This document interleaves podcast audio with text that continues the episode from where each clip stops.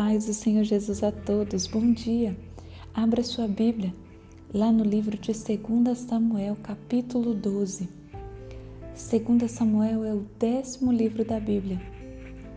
Nós que estamos lendo todos os dias um capítulo e temos aprendido ricamente aplicações práticas e sobre Cristo. O tema central da Bíblia é Cristo e numa visão mais profunda nós conseguimos enxergá-lo. Glória a Deus.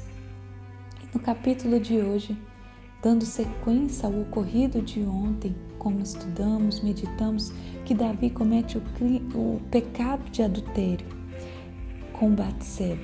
E este pecado de adultério, onde ele não se arrepende imediatamente ou ele não evita aquela tentação e a partir dali ele mediante a, a gravidez de Batseba e o plano frustrado dele de trazer Uzias para que ele Urias para que ele pudesse dormir com a sua mulher naquele período em que ele estava na guerra, ele vê esse plano frustrado, pois naquela época o, o homem que estava em guerra ele não poderia deitar com a sua mulher. E Urias, como vimos, ele dorme na frente do, do reino junto com os outros servos.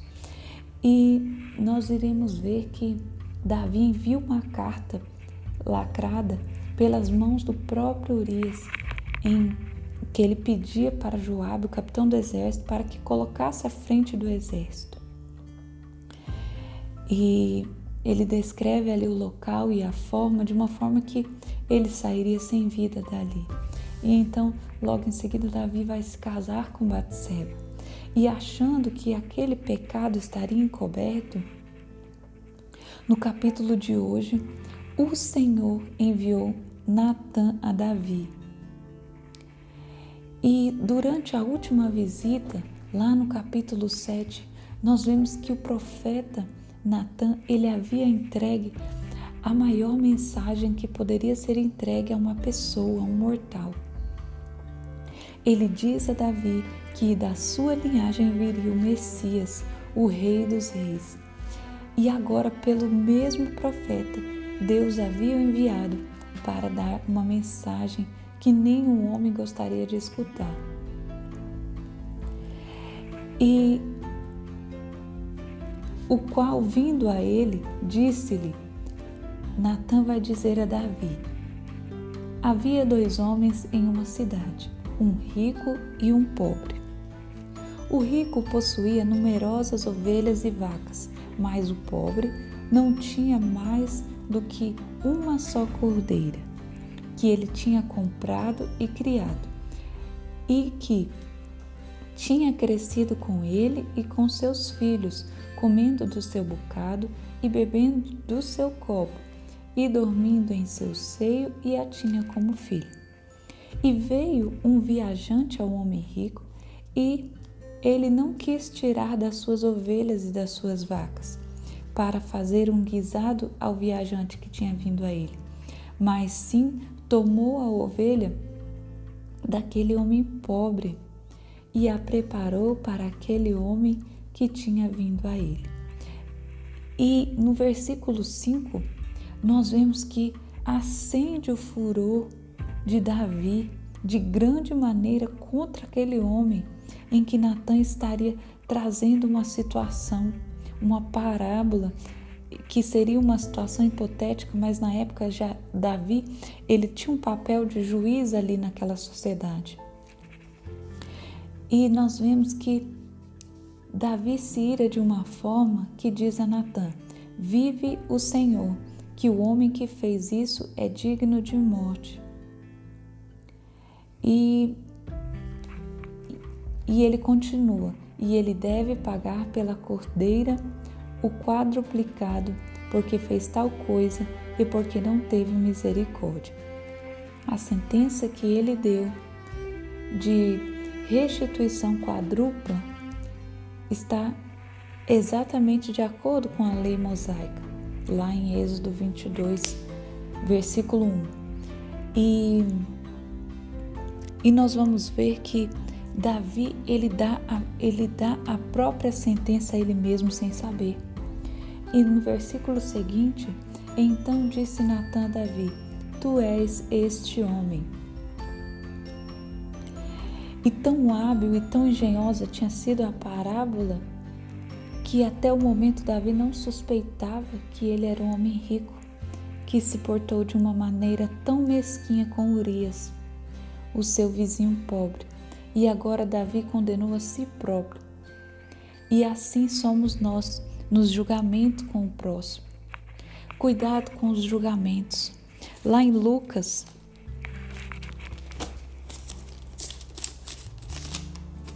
lá em Lucas capítulo 6, versículo 37.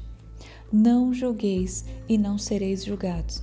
Não condeneis e não sereis condenados. Perdoai e sereis perdoados.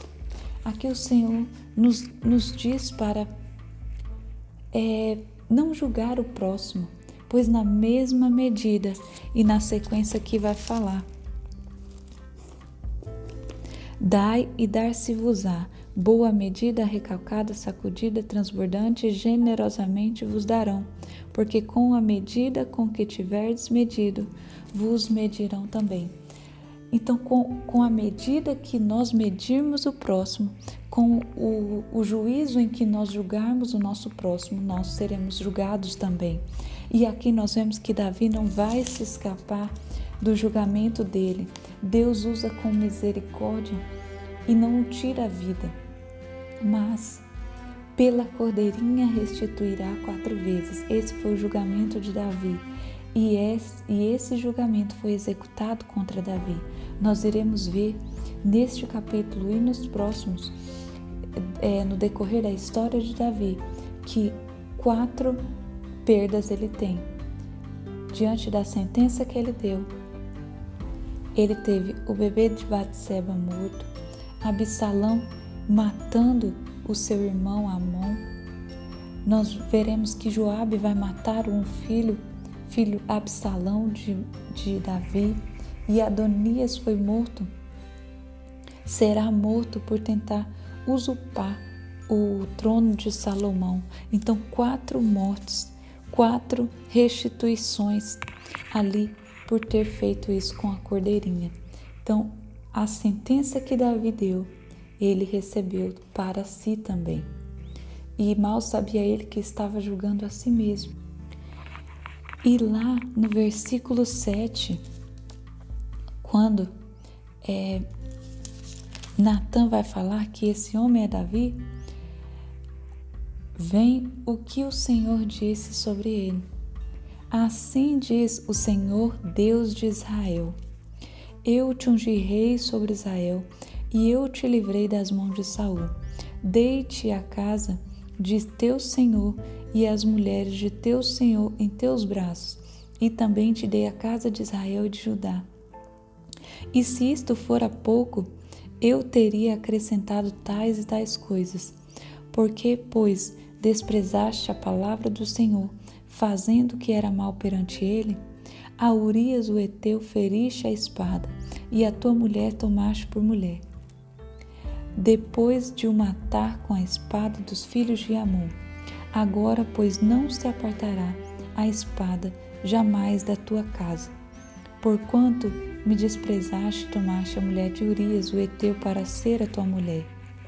Assim diz o Senhor: Eis que da tua própria casa suscitarei o mal sobre ti, e tomarei tuas mulheres à tua própria vista, e darei ao teu próximo, o qual se deitará com elas em plena luz deste sol.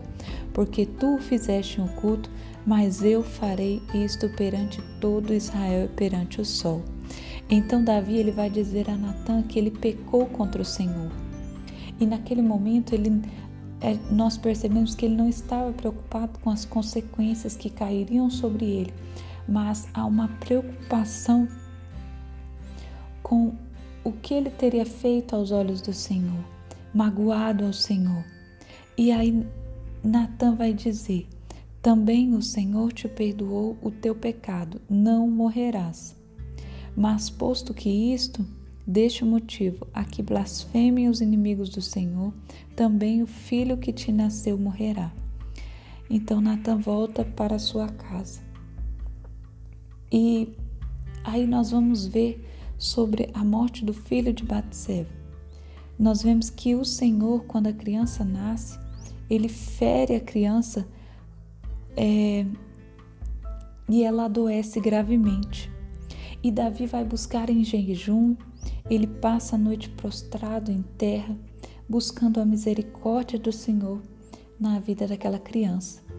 E nós acreditamos pela meditação na palavra de que ao considerar aquelas cicatrizes que resultaria na vida daquela criança ao nascer, ao descobrir-se sobre as suas origens, sobre é, como fora aquele acontecimento, naquele momento, o Senhor não é, permite que ela viva.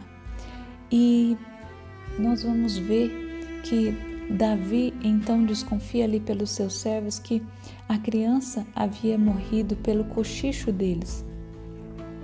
E quando é, eles confirmam a morte da criança, quando Davi pergunta, então Davi se levantou lá no versículo 20 da terra, lavou-se, ungiu-se, mudou as vestes, entrou na casa do Senhor e adorou. Depois veio para sua casa e pediu pão. Puseram diante dele e ele comeu. E os servos começam a questionar: Uai, o que, que é isso que fizeste? Quando a criança vivia, você jejuava e chorava. Porém, ela morreu, você se levanta, come pão. O comer pão Muitas vezes as pessoas deixavam de comer pão quando estavam amarguradas, preocupadas com alguma situação.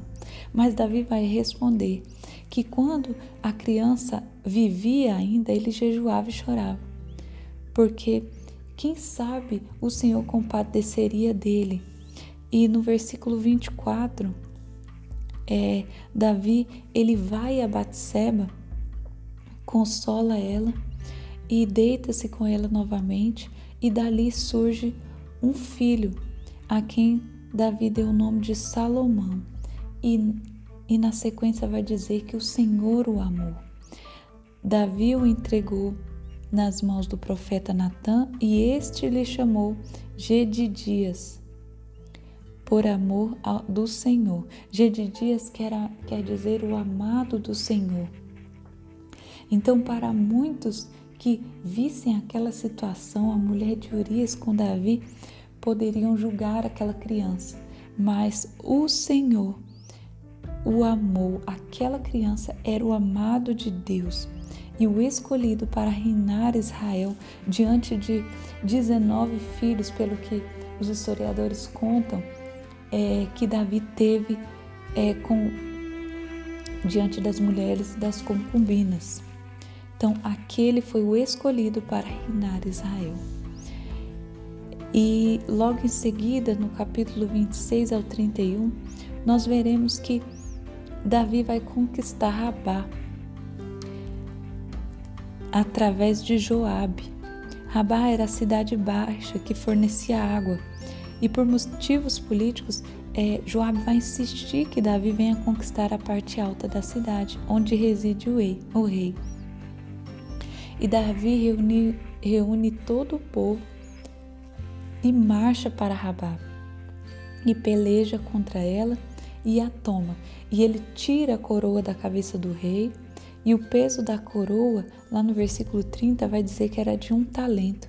Um talento equivale de pedras preciosas e um talento quer dizer 30 quilos. Então, aquela coroa tão pesada é colocada na cabeça de, de Davi e dali retiram muitos é, despojos trazendo para a cidade deles. E tem alguns ensinamentos que eu gostaria de compartilhar aqui que em relação ao pecado de Davi.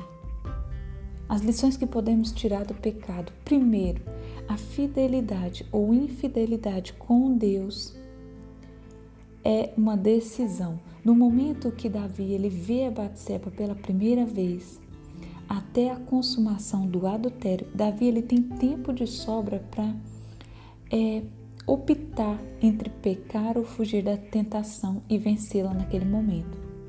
A segunda coisa, que o pecado ele sempre deixará aquele que pecou escravo de alguém. Por mais que Davi ele não confessasse o seu pecado a Natã, não o confrontasse, Joabe com o tempo saberia da maldade no coração de Davi, devido à carta que ele enviou pedindo a morte de Urias. E o terceiro, o pecado ele tem o poder de parar o crescimento da história de uma pessoa. Lá no livro de 1 Samuel 16 até o livro de 2 Samuel 11, a história de Davi encanta qualquer leitor, porque ela nos mostra a trajetória de um menino simples nos caminhos desconhecidos da vida, que no entanto Deus escolheu para ser rei, um pastor que venceu gigantes, que conquistara reinos, porém por causa de uma escolha em pecar interrompe a sua história, que estava sendo escrita pelo próprio Deus. Até o momento do, do adultério com Batseba, Davi tinha vencido todas as batalhas disputadas. A partir deste episódio, o rei vê a sua honra, sua família e sua reputação desmoronando em uma sequência ininterrupta de desventuras. Então, que o Senhor venha nos guardar do pecado, venha nos dar sabedoria, que nós vejamos as situações com olhos espirituais diante de uma tentação, seja ela da carne, seja ela é, de algo que a gente deseja muito, mas aquilo não é da parte do Senhor. Que nós possamos ter sabedoria para identificar aquilo que vai nos tirar da presença de Deus. Que o Senhor te abençoe, que Ele faça resplandecer o rosto dele sobre ti e te dê a paz.